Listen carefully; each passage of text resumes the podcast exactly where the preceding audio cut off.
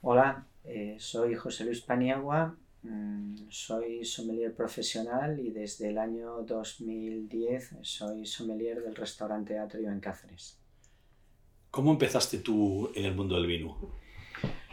Pues es una historia curiosa porque mm, eh, yo puedo decir que fue un poquito por accidente. Eh, yo, eh, bueno, soy de Cáceres, estaba estudiando en Cáceres y, bueno, un momento de juventud donde todavía no tienen las ideas muy claras, pienso que el irme, el irme un año a Inglaterra para perfeccionar un poquito el idioma, me puede servir para volver a, España eh, y bueno y tener mejores oportunidades para mi futuro. Decido marcharme al Reino Unido, a Londres, y una vez que estoy allí, pues al cabo del año, cuando ya veo que se cumple el momento de volver, pues no me apetece volver, porque me gusta aquello, me lo estoy pasando bien, estoy por fin al cabo de un año entendiéndoles, algo que al principio parecía complicado, y decido prolongar la estancia. Eh, una vez que decido prolongar la estancia, pues un poco decido mm, que ya que estoy allí en una ciudad tan increíble, puedo aprovechar y, hacer más cosas, ¿no? Yo estaba allí trabajando en un hotel y un buen día eh, estaba esperando un tren y en la estación había una tienda de revistas y de libros y mientras venía y no venía el tren, pues me da pues por entretenerme y echar una ojeada a las revistas y a los libros. Y doy con una, con una revista de vinos que yo no sabía ni que existía, pero me llamó la atención, que se llamaba Decanter. Y, y después de ojearla un ratito, como quedaba un ratito para que llegara el tren, eh, descubro que en la portada de atrás, en la contraportada de atrás, hay un anuncio en el que se habla de una escuela de vinos que hay en Londres, donde dan cursos incluso cursos para principiantes. Y pienso que puede ser una forma interesante de pasar el tiempo, de mantenerme ocupado, eh, pues aprender de vinos, como una forma lúdica, más que aprender de, de otra disciplina que podía ser aburrida, el vino pues podía ser interesante porque luego al fin y al cabo te lo bebes, ¿no? Y lo pensé como, como una forma de, de, aprender algo nuevo y de conocer a gente, de digamos a conocer a gente de otros de otras zonas que, y no estar siempre con un poquito que las amistades que tenía pues solían ser los compañeros de trabajo, sino una forma de conocer nueva gente. Y a partir de ahí llegué a, llegué a esta, pedí información. Me acuerdo perfectamente que cuando salí de la escuela, pues salí un poquito abrumado porque los precios eh, no me cuadraban, Era un poquito, eran un poquito elevados para mí, ¿no? Entonces, eh, pues bueno, dije, pues va a ser que no y luego, a los pocos días, en una comida allí en, el hotel donde trabajaba, eh, eh, a la hora de la comida, eh, nos sentamos unos cuantos compañeros y dio la casualidad de que había un hueco en la mesa en la que estábamos nosotros y se sentó uno, de nuestros jefes, ¿no? Y yo no sé cómo saqué el tema. Y este señor, medio en broma, medio en serio, me dijo que sí, me gustaría hacer aquello. Y yo le dije que sí, lo que pasa es que el precio era elevado. Él me dijo que, que había una fórmula por la que eh, la empresa me podía ayudar y ellos económicamente a pagar el curso, ellos eso se lo descontaban de sus impuestos. Lo que sí me dijo es que eh, él, si me ayudaba, yo luego le tenía que aprobar todo para de alguna forma al director darle a entender que había merecido la pena, ¿no? Y así empezó todo, eh, gracias a un señor que a día de hoy sigo manteniendo contacto con él, él es egipcio, se llama Gabriel, él ya tiene 36 años, pues tuvo la oportunidad de entrar en esa escuela. ¿Y después del curso empezaste a trabajar en el hotel o...? Yo estoy, yo estoy durante, yo estoy en la escuela, eh, son cuatro años, eh, durante ese tiempo, pues a la vez que yo estoy estudiando, yo seguía, digamos, en, en el hotel donde estaba, porque bueno, mmm, tampoco yo tenía muy claro qué quería hacer, ¿no? Luego ya cuando empiezo a avanzar en los cursos y ya veo que el conocimiento del vino es un poquito importante, pues ya, ya decido, decido que, podría ser interesante ponerme a trabajar de sommelier. Y ya es cuando eh, un buen día, mm, mirando en internet, curioseando, veo una que hay una vacante en un barco de cruceros de sommelier y me da por mandarles un email. ¿Y cuál fue mi sorpresa? Que me, que me contestan y que me dicen que les gustaría hacerme una entrevista. Entonces marcho a, a las oficinas, me hacen la entrevista y me dicen que, que ya me llamarían. Y pasó, pasó como un mes, mes y medio, y sí, al final me llaman y me ofrecen el puesto.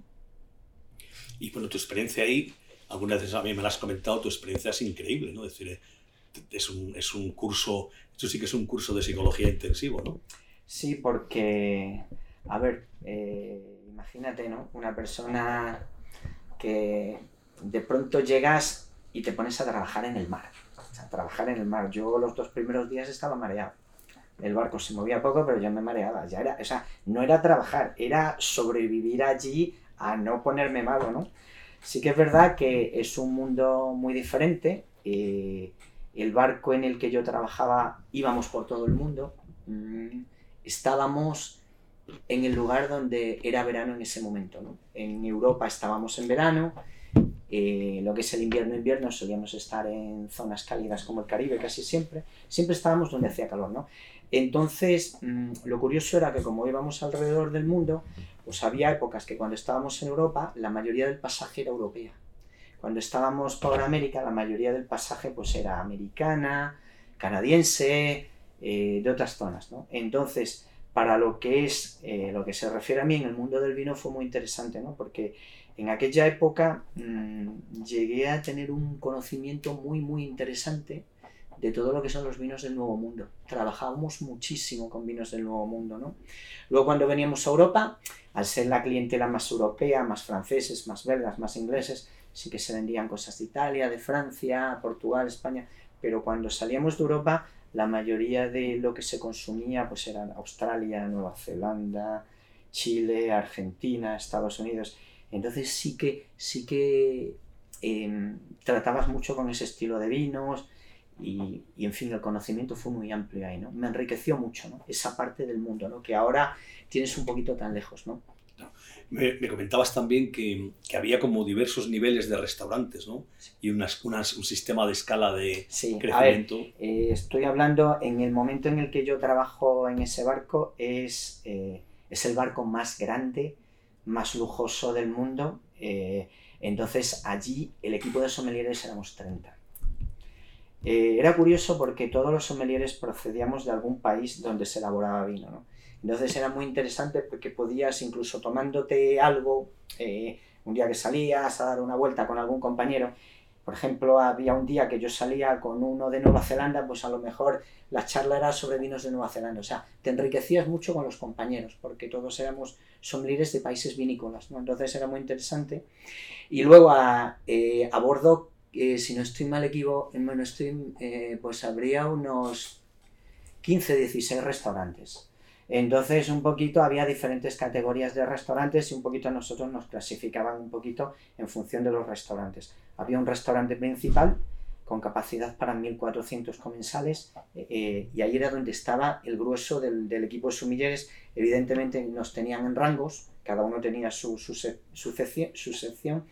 Y luego había tres restaurantes un poquito más pequeñitos, más especiales para las habitaciones más, las suites más importantes, la gente que pagaba más en el pasaje, donde ahí ya había tres sumilleres por restaurante y donde era un poco donde ya tenías la oportunidad de vender los vinos más especiales. ¿no? Eh, eso no quita que en el restaurante grande, pues de vez en cuando pudieras vender vinos buenos, nunca sabes, pero los otros restaurantes sí que el nivel de, el nivel de vinos con el que trabajabas era interesante. O sea, trabajabas a un nivel bastante alto, ¿no? De vender muy a menudo grandes Cruz de Borgoña, vender Premier Cruz de Borgoña era lo habitual, vender en Gran Cru Clases de Burdeos era lo normal, mm, vendías muy buenos vinos, ¿no? entonces era una oportunidad interesante de probar cosas que, no es lo habitual, ¿no? debido al nivel de la clientela que había.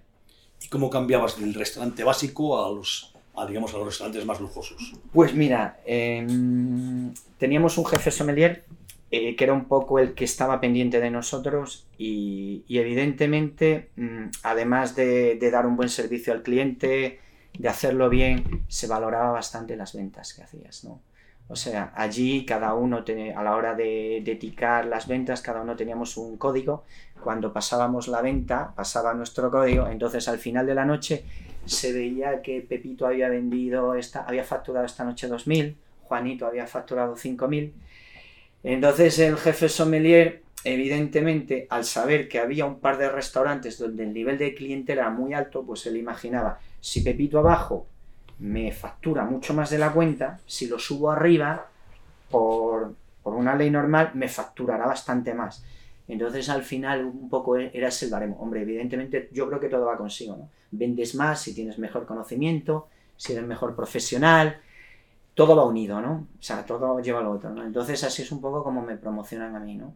La verdad es que fue curioso porque uno de los mandamases del barco, vamos, mandamases en el sentido de que era era el sommelier más veterano, un señor belga, Dominó se llama él.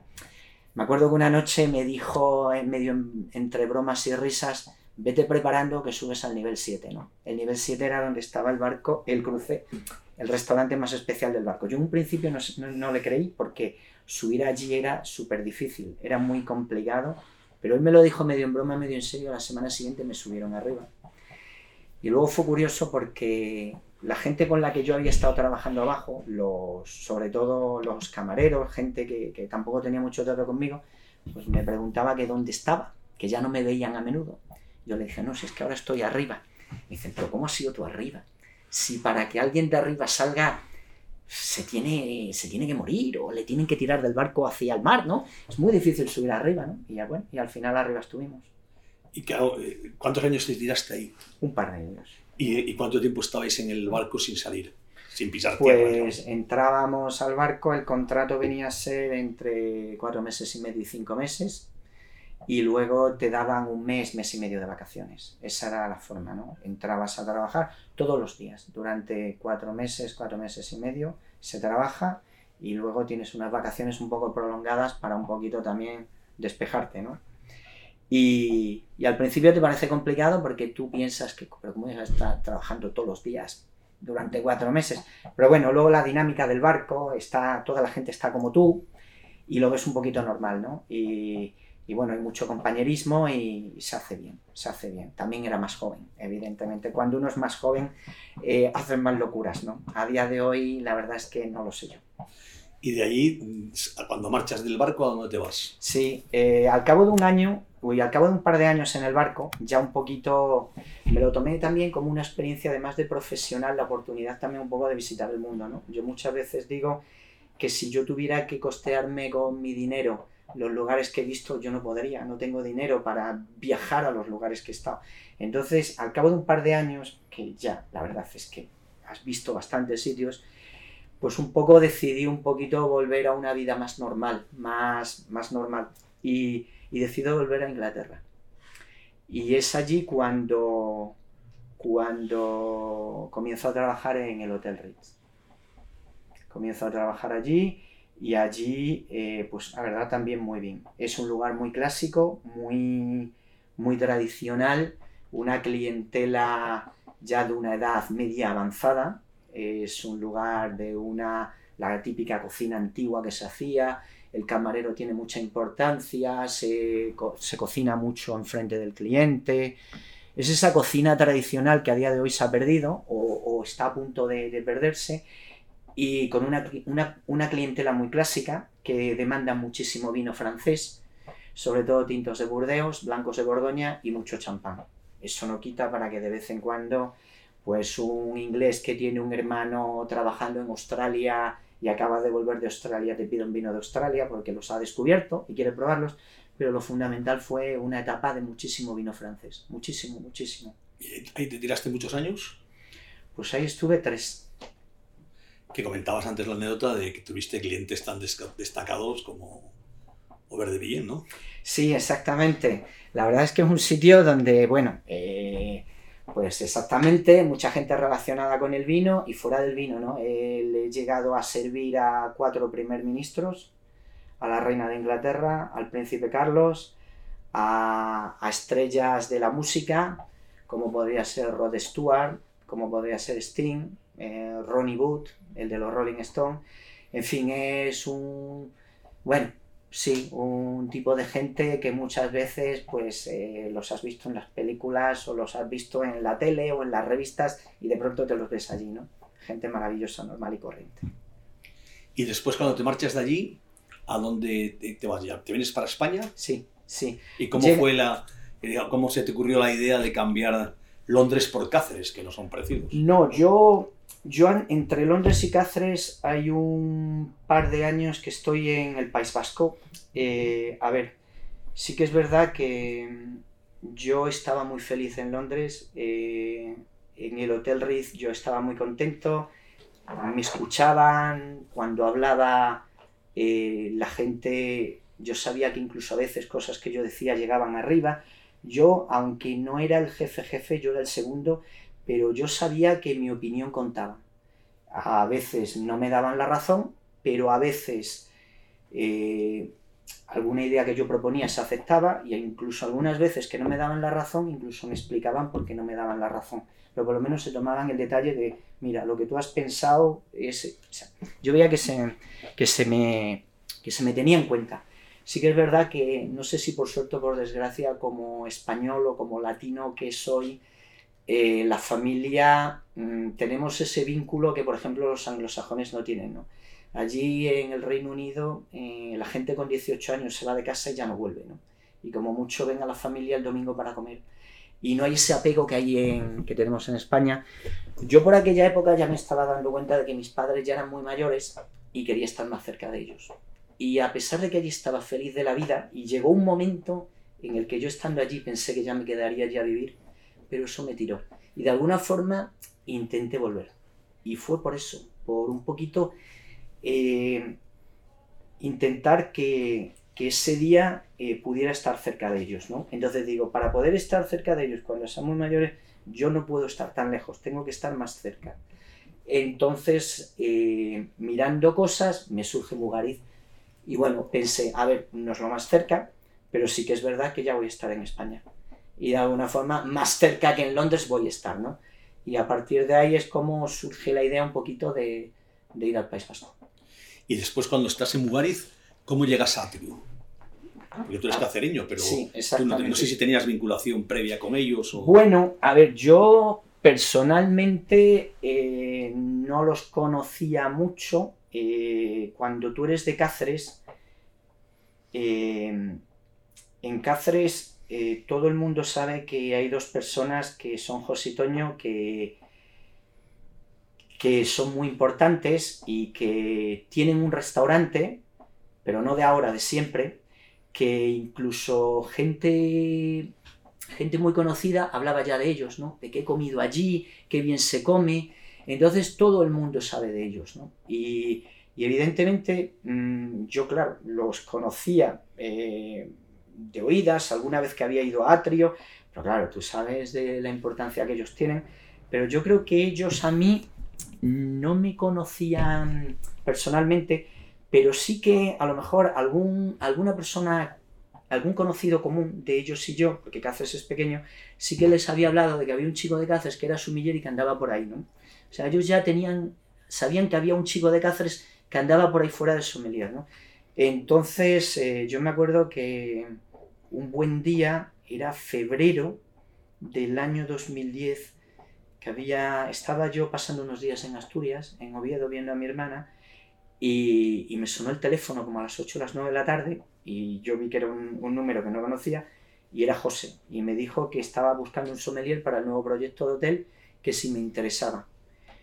Y yo le dije que, que si era muy urgente, él me dijo que no, que todavía el proyecto no había, eh, no había, no había acabado la obra, pero que él ya estaba empezando a buscar gente. Entonces yo le dije que si no había mucha prisa, que en cuanto yo volviera a Cáceres yo me iría un día a verle para hablar un poco de todo, ¿no?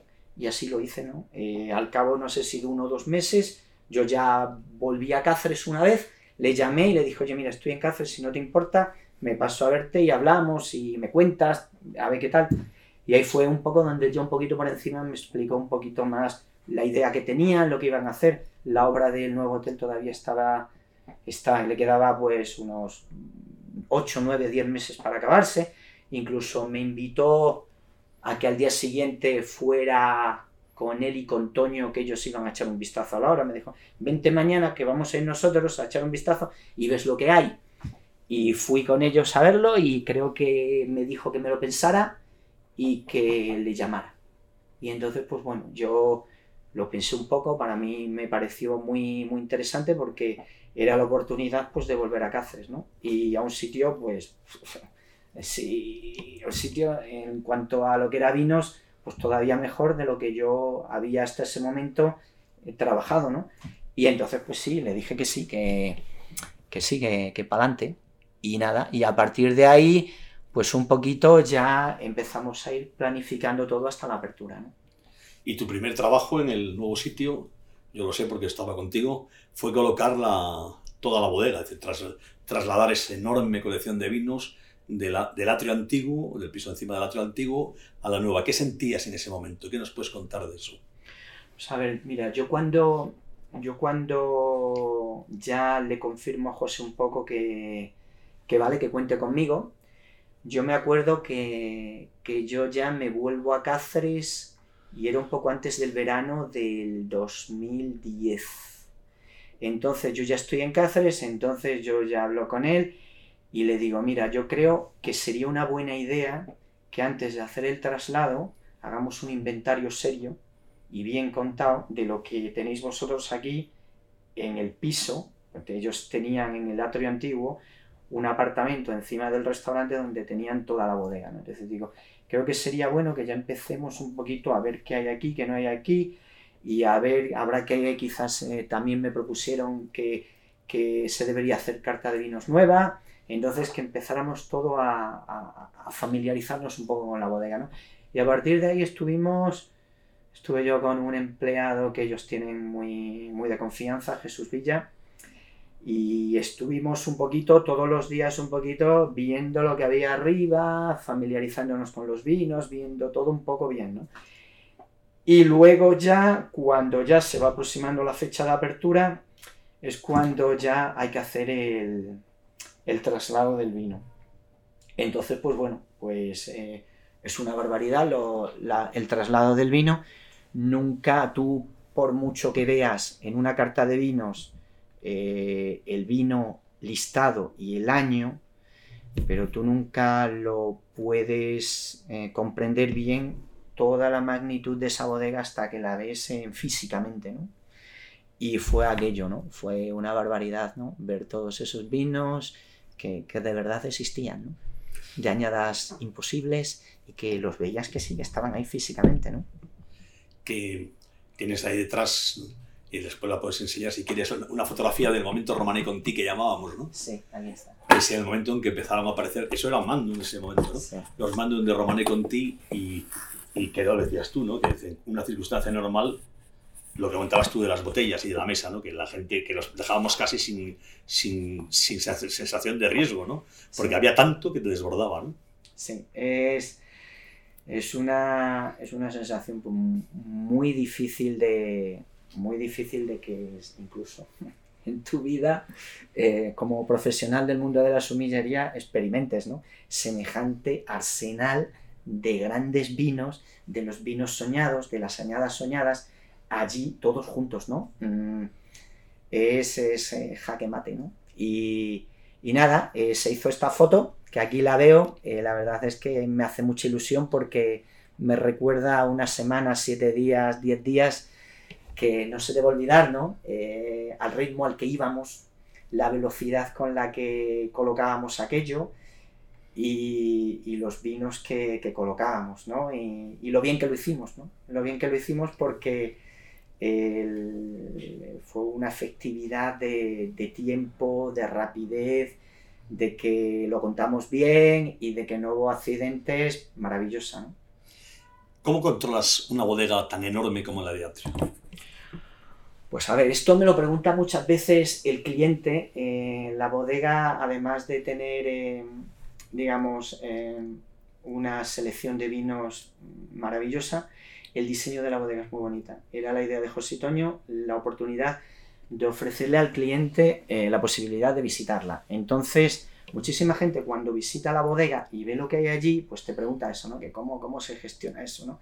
Pues hombre, al principio es muy complicado porque de golpe y borrazo, cuando te encuentras con una carta de unas dimensiones muy grandes, pues te lleva tiempo. También es verdad que yo cada año que pasa voy acotando porque van pasando los años, yo cada vez un poquito eh, estoy allí todos los días, entonces al final lo que al principio parecía muy difícil, eh, lo vas acotando, ¿no? Como el estudiante, ¿no? Que la primera vuelta que le das al temario es muy complicada, pero cuando le has dado 40 vueltas al temario, pues ya las cosas te suenan, ¿no? Hay que estar muy encima de la bodega. Eh, es una bodega que no te demanda eh, que estés muy pendiente de ella. No puedes despistarte, no puedes abandonarla ni siquiera 3-4 días, en el sentido de que tienes que estar muy encima de lo que se vende, de lo que se compra. Eh, estar muy encima de la bodega en el día a día. Yo creo que ese es el secreto. no decir lo que, hoy, lo que hoy he vendido lo voy a dar de baja mañana. No, no, hay que darlo hoy porque luego esta noche eh, lo mismo va a venir alguien que te va a pedir un vino que has vendido hoy al mediodía del que tienes una botella y si no has puesto que es la última, va a venir alguien y se va a volver loco buscándola porque no la hay, ¿no? Yo creo que es un poquito mucha disciplina, disciplina en ese sentido. Mucha gente piensa, y de hecho en muchos casos, que el trabajo de sumiller es un trabajo muy vistoso de cara al público, pero realmente tú dedicas infinidad de horas a, la parte que no se ve nadie, que no la ve nadie. ¿no? Exactamente. Eso es lo que yo le digo muchísimas veces al cliente. Yo al cliente le digo que cuando yo estoy en sala sirviéndoles vino y hablando con ellos y trabajando, dando el servicio de sala, es el momento de disfrute mío. Es el momento de disfrute porque yo me lo paso muy bien, yo interactúo con el cliente, le doy a probar un vino nuevo, hablo con ellos, me cuentan de dónde vienen, le cuento cosas, ese es el momento para mí más divertido. El trabajo complicado mío es que la bodega esté bien y no sé, pero por suerte o por desgracia es un trabajo que no se ve. Entonces la gente se piensa que ese trabajo no existe. El trabajo de asegurarte de que tienes el estocaje, de los pedidos, de que tienes de todo, de saber de que tal vino te quedan solo dos botellas, estate pendiente. Ese trabajo que nadie ve es el trabajo más difícil. Y muchas veces la gente se piensa que ese trabajo no existe. Cuando yo realmente que conozco bien esa carta, tú lo sabes perfectamente, a mí me parece absolutamente admirable el control que tienes de todas y cada una de las referencias. Me pareció increíble ya cuando estábamos colocando, pero me sigue pareciendo increíble hoy. A ver, eh, bueno, mm, yo creo que es sobre todo importante, a ver, yo para llegar, estoy convencido de que mm, para llegar a Trio, por decirlo de alguna forma, tienes que haber hecho la mili, ¿no? No, o sea, tú llegas ahí y eso te desborda, ¿no? Yo, pues bueno, por ejemplo, los dos años que estuve trabajando en San Sebastián, sí que aproveché muchísimo esos dos años. Yo tenía dos días libres a la semana y yo una semana me iba a Burdeos y la otra semana me iba a La Rioja y una semana los dos días libres los he pasado en Burdeos. Entonces yo me trillé mucho Burdeos y me trillé mucho La Rioja en aquella época. Además de visitar bodegas, eh, los pueblos, las ubicaciones, todo eso lo, lo tenía muy claro, ¿no? O sea, geográficamente son dos zonas que domino muy bien, de pueblos, de todo, ¿no? Luego también me tomé la molestia de irme por mi cuenta a la Borgoña tres veces, antes de ir a Atrio. Y lo mismo, me fui diez días a la Borgoña, no salí de la Borgoña y era curioso porque a veces, claro, llegas a la Borgoña la primera vez, ¿no? Y de pronto vas con el coche y de pronto ves que ahí pone Montrachet, ¿no? Pues lo primero que haces es aparcar el coche y ponerte a andar andando, ¿no? Y cuando te das cuenta de que un viñedo como Montrachet tiene varias puertas donde te pone el nombre de productor, pues te vas emocionando y vas pasando al siguiente y al siguiente y al siguiente. Y yo me acuerdo que iba tan emocionado que cuando me daba la vuelta, el coche lo tenía a 4 kilómetros.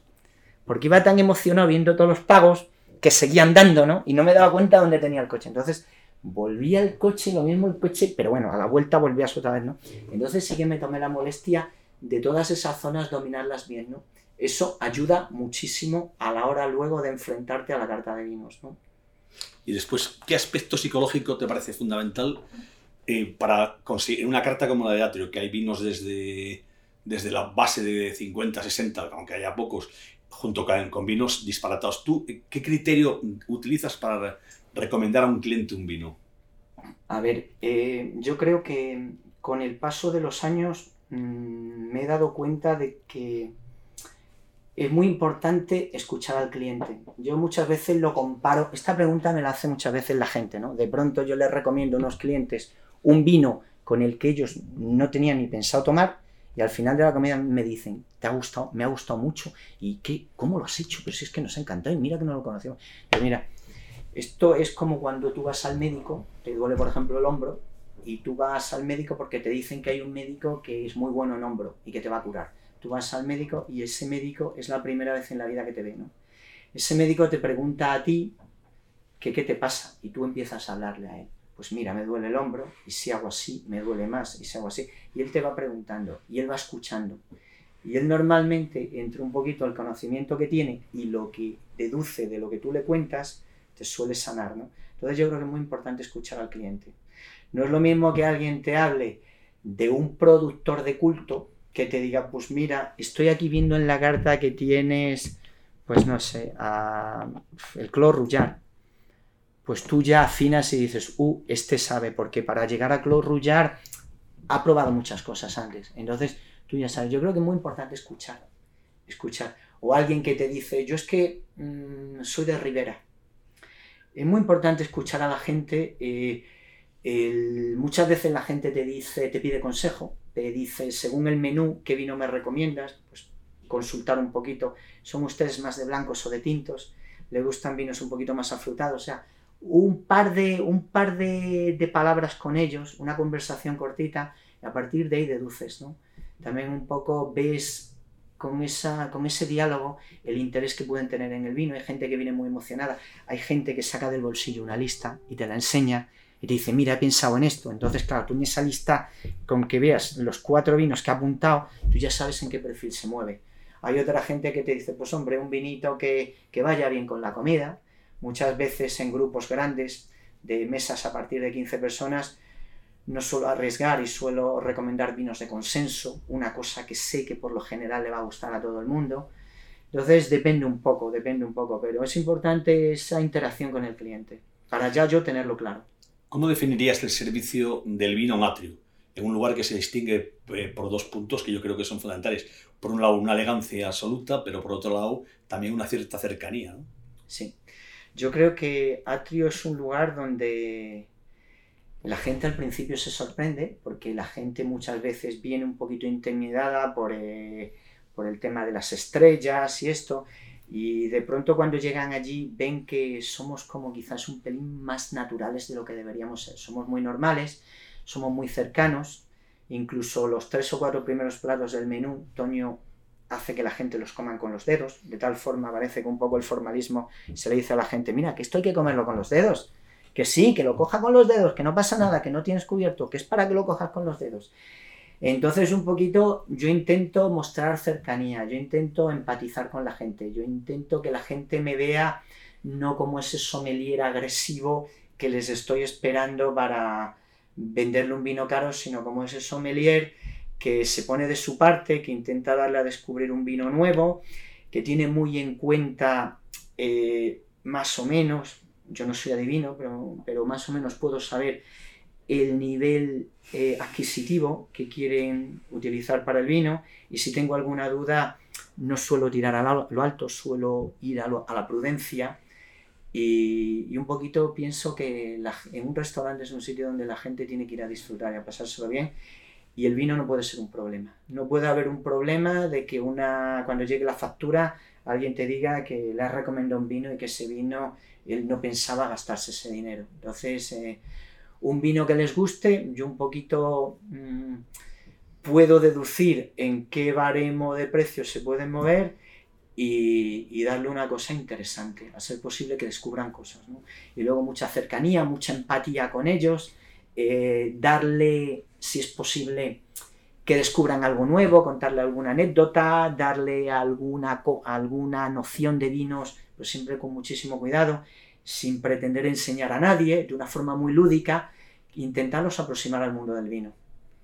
¿Tú eres partidario de los, en un menú como tan largo como el de Atrio, eh, eres partidario de poner muchos vinos o prefieres que la, tú personalmente, decir, lógicamente prefiere el cliente, pero tú personalmente preferirías eh, te parecería más lógico que la gente se bebiese, pues eso, dos o tres botellas de vino, que no mm, diez copas o quince copas diferentes. Eh, a ver, mm, yo creo que las dos opciones son válidas. Sí que es verdad que Atrio es un sitio en el que tenemos un menú de degustación, como el que puede tener cualquier restaurante con estrella Michelin, y que puede ser muy propicio para que sea un maridaje pero también es verdad que debido a la bodega que tenemos, hay clientes que lo que quieren es venir a beberse ese vino que no se pueden beber en ningún otro sitio y que nosotros tenemos. Ese productor de sañada que saben que en otro sitio no lo va a ver, ¿no? Entonces, muchas veces la gente eh, obvia el maridaje por beberse ese vino que no se bebería en otro sitio. En cuanto al maridaje, pues nosotros somos mm, en Atrio y también yo, yo comparto en este sentido mucho la filosofía de mis jefes, de José Toño, eh, sí que eh, sabemos y entendemos que hay gente que le gusta probar diferentes vinos, no podemos obviar esa realidad, pero sí que es verdad que el maridaje que tenemos, el más largo, es de seis copas. O sea, es un maridaje relativamente corto, en el que un poquito no pretendemos ir a la carrera con el cliente, no pretendemos meterle presión al cliente de venga, bébete este vino que con el siguiente plato viene otro vino y con el siguiente y, y estar interfiriendo mucho en el cliente. Muchas veces cuando hay demasiados vinos, eh, si el cliente está comentando algo con el comensal que tiene al lado, les estamos molestando.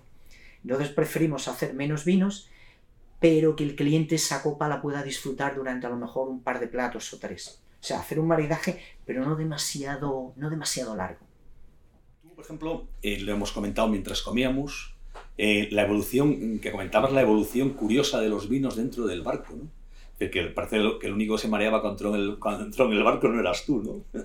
Sí, eh, a ver, esto es una práctica que yo no sabía, yo descubro porque mis compañeros, los que llevan allí más tiempo, eh, hacían catas o se juntaban algún día a nivel particular, un grupo de sommeliers, y ellos ya se habían, dado, se habían dado cuenta de que el pequeño movimiento que era muy leve, muy sutil eh, del barco, hacía que el vino eh, estuviera en, un constante movimiento. Muchas veces daba la sensación de que no se movía, pero que sí que se movía. Entonces, muchas veces lo que hacíamos era cuando empezábamos, cuando entrábamos allí a trabajar, íbamos a estar por cuatro meses y medio, cinco, la primera oportunidad que teníamos de bajarnos eh, del barco, normalmente esto lo, lo solíamos hacer en Nueva York, que en Nueva York hay varias tiendas de vino un poquito importantes, íbamos a estas tiendas, hacíamos un acopio interesante, pensando a unos días antes de que nos fuéramos de, trabajar, ¿no? Entonces había una serie de vinos que todos guardábamos ahí durante cuatro o cinco meses para probarlos los últimos días, ¿no? Y sí que es verdad que había una evolución, un vino que a lo mejor eh, podía tener una evolución de, de 3-4 años en botella debido a la añada que comprabas, pues eh, se te iba 6 o 7 años, ¿no? Y se veía, se veía perfectamente una evolución más curiosa, ¿no? De hecho, en lo que son las bodegas del barco, donde iba el grueso del vino, sí que es verdad que mm, hubo una época, yo eso no lo viví, pero me lo contaron, que la gente que gestionaba las bodegas grandes del barco, eh, con los grandes vinos que iban a bordo, tipo Romané Conti, tipo Petrus, cada cada dos, tres años, si ese vino no se vendía, tenían la obligación de sacarlo del barco y dejarlo en, en las naves que tenía la, naviera en puerto, porque si esa evolución continuaba se podía estropear. A mí me contaron que, a unos empleados que estaban allí en la bodega se les olvidaron, pues de, no habrían inventariado bien unas, creo que eran tres botellas de Romané Conti que las tenían, no sabían que estaban allí por fin un día las encontraron y se dieron cuenta de que ese vino estaba malo porque se descorchó una y estaba malo. Y, todo era debido a una evolución más rápida de lo normal. Evidentemente esa gente fue despedida por desgracia para ellos, pero sí, sí, la evolución es mucho más rápida. Los vinos no podían estar demasiado tiempo a bordo. En cuanto no se vendían, se, tenían, se llevaban otra vez a puerto, se tenían allí y otro barco de la misma empresa que se creía que se podía tener oportunidad de venderse en ciertos restaurantes por el tipo de clientela que iba, se volvían a meter ahí con vistas a, venderlos porque evolucionaban más rápido de lo normal. ¿eh? Y ahora te hacemos las, las preguntas que son en voló, porque escoger un vino es como escoger entre amigos o entre hijos. Es decir, eh, eh, que, recomiéndanos algún vino que, por la razón que sea, que tú tengas especial cariño, porque hayas conocido la, la, la, viña, porque conoces al productor, un vino de consumo diario, digamos.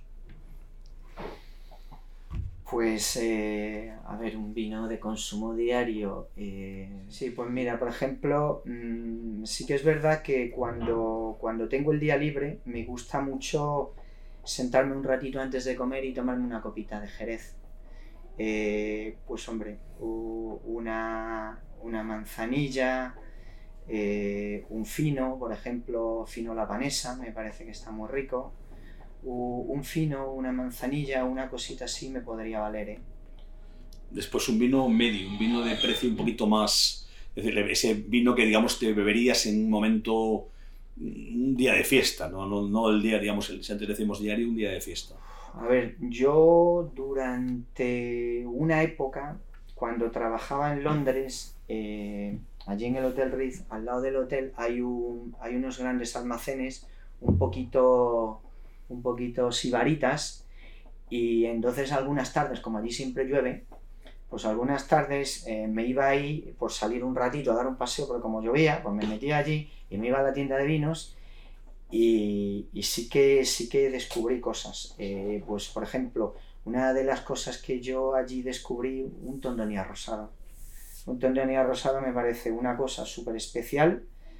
Eh, no hay muchas oportunidades de probarlo es un vino, yo creo que demasiado complejo para ser un rosado y me parecería una cosa muy interesante. Y por ejemplo, un vino que, digamos, independientemente del precio, que no importa que sea alto, un vino que te haya producido especial emoción, que recuerdes por el momento, por el sabor del vino, por el lugar donde lo has bebido, por un vino que, es, que, te emocionado. Sí, de estos, hombre, hay varios. Eh, pero, por ejemplo, hubo un día en Cáceres que, en Atrio, eh, vinieron unos periodistas que venían a... Había una presentación eh, que se iba a hacer en Madrid y la presentación se consiguió, se consiguió que en lugar de hacerse en Madrid se hiciese en Cáceres. Vinieron unos cuantos periodistas y un poquito mi jefe en agradecimiento a, a que la presentación se hiciese allí en Atrio, decidió que con el postre, que era el postre que Toño, el cocinero, había preparado, era de chocolate, se echó para adelante y, me dijo, ¿cuántas botellas tenemos de un vino viejo? Un vino muy viejo que haya en bodega, que vamos a, venga, vamos a brindar con él. Bajé y vi que había un Marqués de Riscal de 1917 del que teníamos tres botellas, un gran reserva. Le dije que había ese y me dijo, venga, vamos a abrir una a ver si suerte. Y claro, lo, presenté, todos vieron el año que era, claro, yo me puse a descorcharlo, había muchísima gente pendiente de mí, de si el corcho salía, si no salía, de cómo estaba el vino. Y yo me acuerdo que en cuanto yo lo saqué con el láminas, el primer tufillo, el primer aroma que me vino fue de un vino que estaba bueno, ¿no? Entonces, claro, yo, ese momento que yo me doy cuenta de que el vino, el sabor está bueno, eh, antes de mirar a mi jefe y decirle, está bueno, ¿no? Eso fue un momento muy emocionante. ¿Cómo ha sido tu evolución en cuanto al estilo de vinos? ¿no? yo creo que todos hemos empezado con una, un estilo y después radicalmente hemos ido cambiando, bueno, radicalmente, no progresivamente. ¿Cómo ha sido tu cambio? Pues ha sido, la verdad es que bastante curioso porque, como dije al principio de esta entrevista, yo realmente mi formación en el vino no la adquiero en España, la adquiero fuera de España entonces yo estoy muy influenciado por Burdeos. De hecho, cuando yo empiezo allí a estudiar vinos en Londres, pues uno de quizás el primer viaje que yo hago yo a una región vinícola enfocado en aprender de vinos es a Burdeos. Entonces yo ahora mismo cuando me hablan de Burdeos o cuando yo pruebo un Burdeos es mi primer recuerdo serio del vino. Evidentemente yo antes por ser español había probado vinos de Rioja, de Ribera, pero ya un poquito más seriamente Burdeos. El vino de Burdeos, yo creo que Burdeos es la puerta de entrada a Francia. Yo creo que la mayoría de la gente que se dedica al vino, cuando, cuando te enfrentas a Francia, solemos entrar por la puerta de Burdeos, no sé. El misticismo, el romanticismo de los chateaux, de esos paisajes idílicos con el castillo, de esos precios tan desorbitados, de todo como que te atrapa pero luego con el paso de los años te vas dando cuenta de que más cosas. Y yo creo que la evolución, pues, yo creo que es la evolución que lleva cualquier persona que, que va cumpliendo años en el mundo del vino, ¿no? El mundo del vino es un camino en el que unos entran por una zona, otros entran por otra, pero cuando vas llegando al final del camino, yo creo que todos eh, llegamos a Jerez, llegamos a Alemania, llegamos a Borgoña, llegamos a Oporto. Yo creo que es un poquito hacia, hacia donde llegamos, ¿no? Sin desmerecer a nadie, a nadie más, por supuesto, ¿no? Pero mi evolución es hacia, hacia unos vinos quizás más bebibles, Mm, unos vinos que, a lo mejor puedan, puedan envejecer bien, pero que también te permitan la oportunidad de disfrutarlos por pronto, si, te apetezca, y, un poquito eh, llegar a esas zonas que al principio la gente te habla, ¿no? Cuando empiezas en esto, ah, pero ¿cómo te va a gustar Jerez? Pero si Jerez no lo debe nadie, ¿no? Y luego resulta que cuando estás en esto, al final te das cuenta como que y dices, joder, pero si es que Jerez. O lo mismo con Alemania, o lo mismo la región de Borgoña, ¿no? Que cuando entramos en Francia parece que solo existe Burdeos, pero cuando llegas a la Borgoña y empiezas a ver el pago tal, el pago cual, y saber que te bebes un vino de esa parcela, pues yo creo que es muy emocionante, ¿no? Mm, no sé, por ahí quizás iría la evolución. ¿eh?